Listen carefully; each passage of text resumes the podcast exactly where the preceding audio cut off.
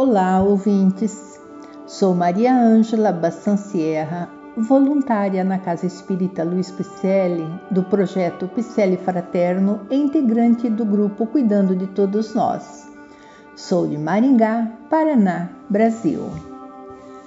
Estamos fazendo a leitura do livro Dores da Alma, psicografado por Francisco do Espírito Santo com mensagens de Hamed. Este livro traz é, muitos títulos, muitos temas que fazem parte do nosso dia a dia. Problemas que muitas vezes não conseguimos dar conta e que eles estão presentes para fazer com que repensemos em tudo rumo à nossa evolução. Temos consciência que tudo isso, que todas essas dores fazem parte do nosso processo evolutivo. E o livro nos traz acalento, dizendo que temos que ter paciência, porque cada coisa no mundo tem seu ritmo e nós temos que obedecer e continuar caminhando com o pulsar da natureza no ritmo que ela nos impõe. O capítulo de hoje estará dividido em duas partes e o tema dele é vício. O viciado é um conservador, pois não quer correr o risco de se lançar à vida, tornando-se desse modo um comodista por medo do mundo que, segundo ele, o ameaça. Inúmeros indivíduos tomam as mais diferentes atitudes diante, diante da vida porque diferentes informações lhe foram transmitidas quando eram crianças. Conceitos diferentes são ensinados para crianças europeias, asiáticas e africanas, e todas se desenvolvem acreditando que estão completamente certas, convencidas de que as outras estão totalmente erradas.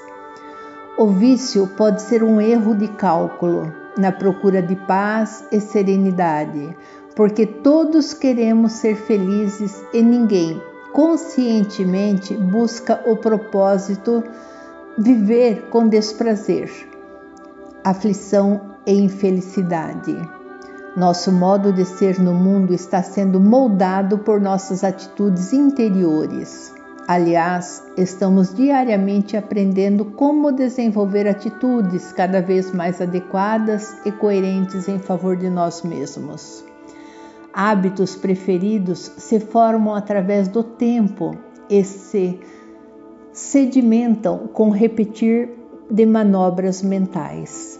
O que funcionou muito bem em situações importantes de nossa vida, mantendo nossa ansiedade controlada e sob domínio, provavelmente será reproduzido em outras ocasiões. Por exemplo, se na fase infantil descobrimos que quando chorávamos, logo em seguida mamávamos, essa atitude mental poderá ser perpetuada através de um hábito inconsciente que julgamos irresistível. A estratégia psíquica passa a ser: quando tenho um problema, preciso comer algo para resolvê-lo. O que a princípio foi uma descoberta compensadora e benéfica, mais tarde pode ser um mecanismo desnecessário, tornando-se um impulso neurótico e desagradável em nosso dia a dia.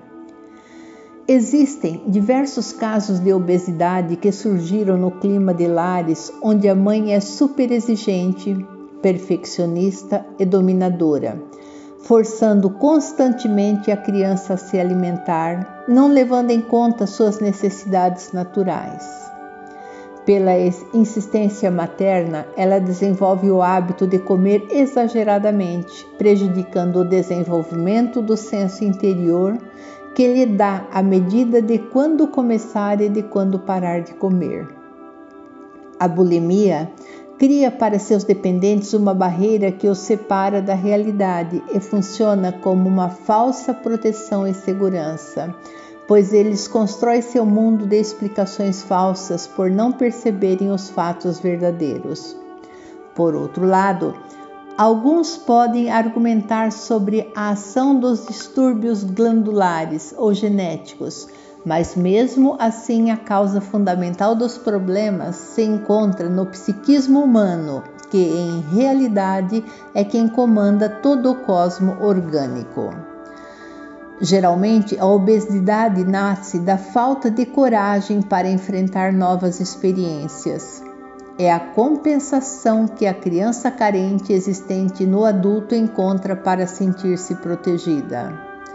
A lei de conservação lhe prescreve como um deve que mantenha suas forças e sua saúde para cumprir a lei do trabalho.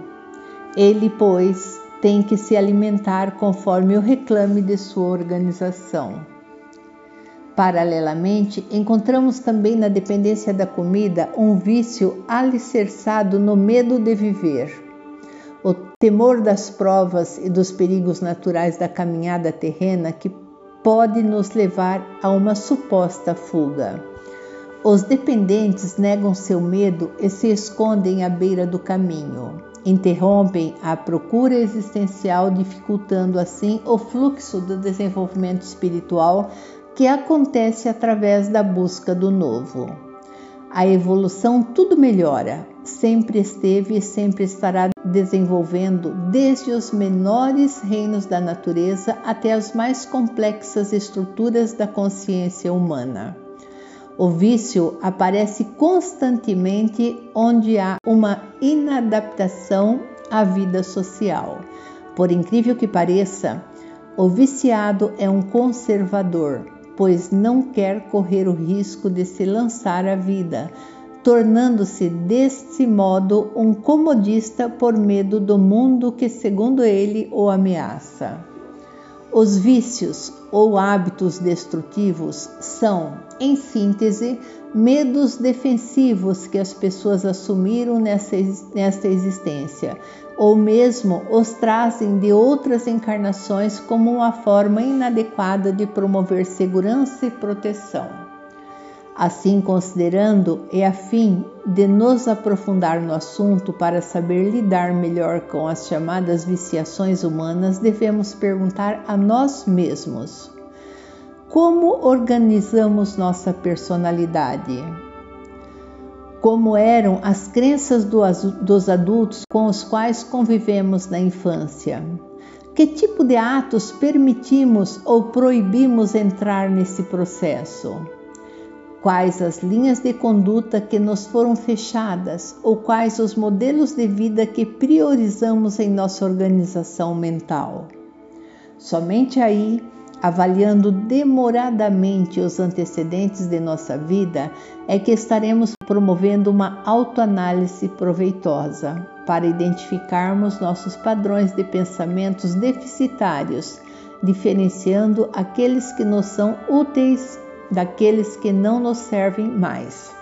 Dessa forma, libertamo-nos das compulsões desgastantes e de hábitos infelizes.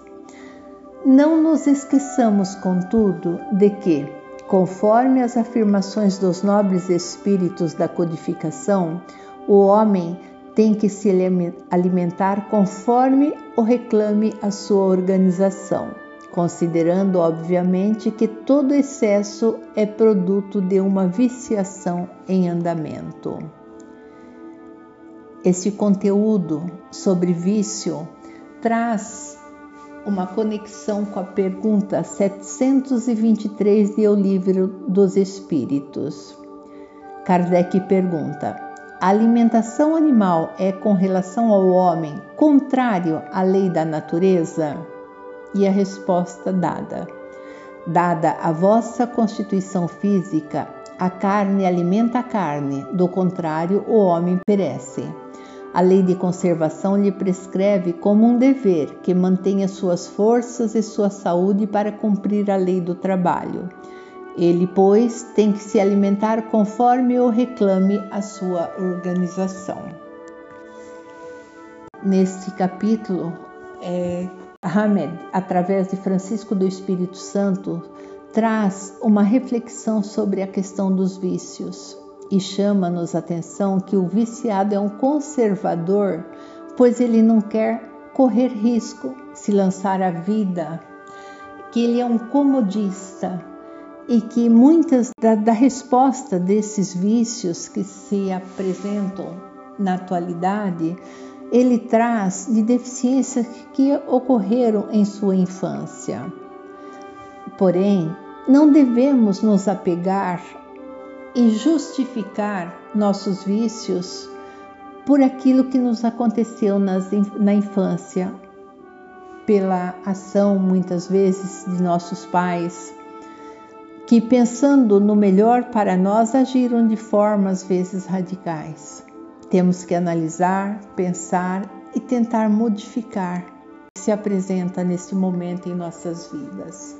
Então vamos ajudar-nos nesse processo evolutivo, ao invés de ficar buscando culpados, vamos achar as nossas culpas e vamos caminhar rumo à evolução. Te agradecemos por estar mais uma vez conosco e esperamos que você tenha gostado. Mande um alô nas nossas redes sociais, do Facebook, Instagram, com o nome Celpe Picelli.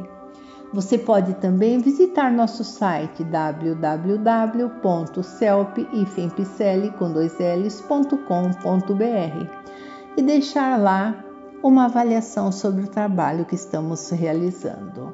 Até a próxima!